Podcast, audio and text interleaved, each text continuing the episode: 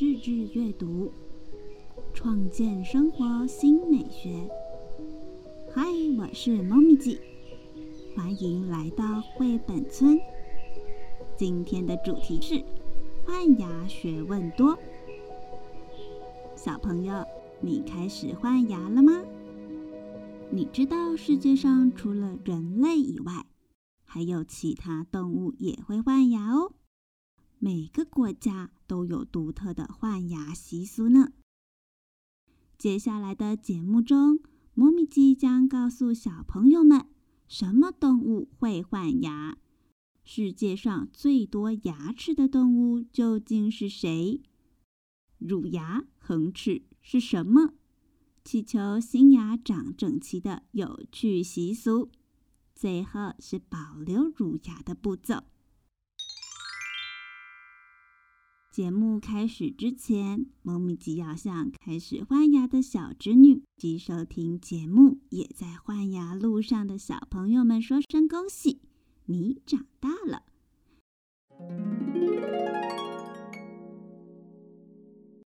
换牙是每个人都会遇到的。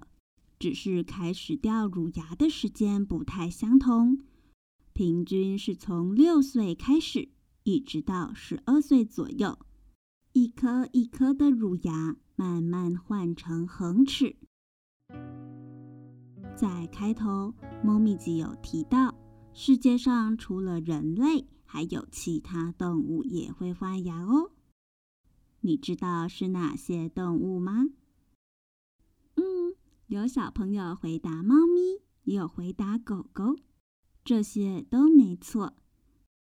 世界上追脊动物，像是鱼、乌龟、鸟、猫狗都会换牙，而大多数的哺乳类动物只会换一次，也就是说，只有一组乳牙，一组恒齿。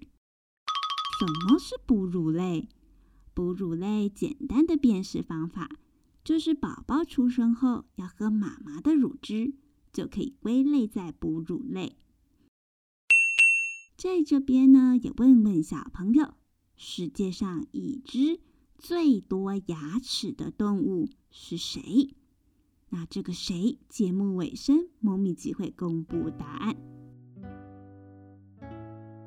那猫咪吉就继续说明乳牙。恒齿，乳牙平均是在出生后六到八个月开始生长的第一套牙齿，而恒齿，它的牙胚会住在乳牙下方。通常，当牙胚长成为恒齿，约莫在大家六岁左右，恒齿就会把乳牙“嘣”的挤掉，冒出头。它将会陪伴你生活很久很久。由于恒齿的珐琅质是稍微透明的，那层黄色的象牙质就会透现出来，看起来就会比乳牙还要偏黄。听到这，来场专心小挑战，请问恒齿的牙胚是住在谁的下方呢？呜呼，有认真在听，很棒哦！恒齿的牙胚是住在乳牙下方。当还没换牙，乳牙却蛀牙太严重，那这些蛀牙小兵的病菌就会溜到牙根，把住在牙龈中成长中的恒牙牙胚给弄得乱糟糟。所以，我们不能因为自己还没换牙，就随便乱刷牙，让蛀牙小兵住到我们的嘴巴中，欺负牙齿们哦！听到这，别忘了替绘本村节目点下订阅追踪。另外，猫咪记也为绘本村创立了专属的网站以及 Inscreen，大家可以透过节目资讯栏中的链接。来前往认识哟。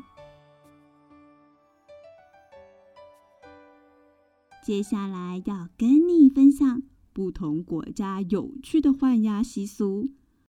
这些习俗都是希望牙齿能够赶紧长出来，而且要长得漂亮又整齐。猫咪鸡小时候是听过大人说，上排的牙掉了，就要把它扔到床底下；下排的牙掉了，就要扔到屋瓦上。而在美国，则是流传你的乳牙如果保护的漂亮，没蛀牙。当它掉下来后，你把它放到枕头下，晚上就会有牙仙子拿着一块美金跟你换牙齿，而这些牙齿都保存着一段美好的梦想。到了巴西，则是要把牙齿扔到屋外，让小鸟带走乳牙，并且带来新的牙齿。小朋友。你还有听过什么有趣的换牙习俗？不妨透过节目资讯栏中的留言连接，跟猫咪鸡分享哦。节目要接近尾声了，猫咪鸡要来公布刚刚问答的解答。目前已知世界上最多牙齿的动物是谁？答案是。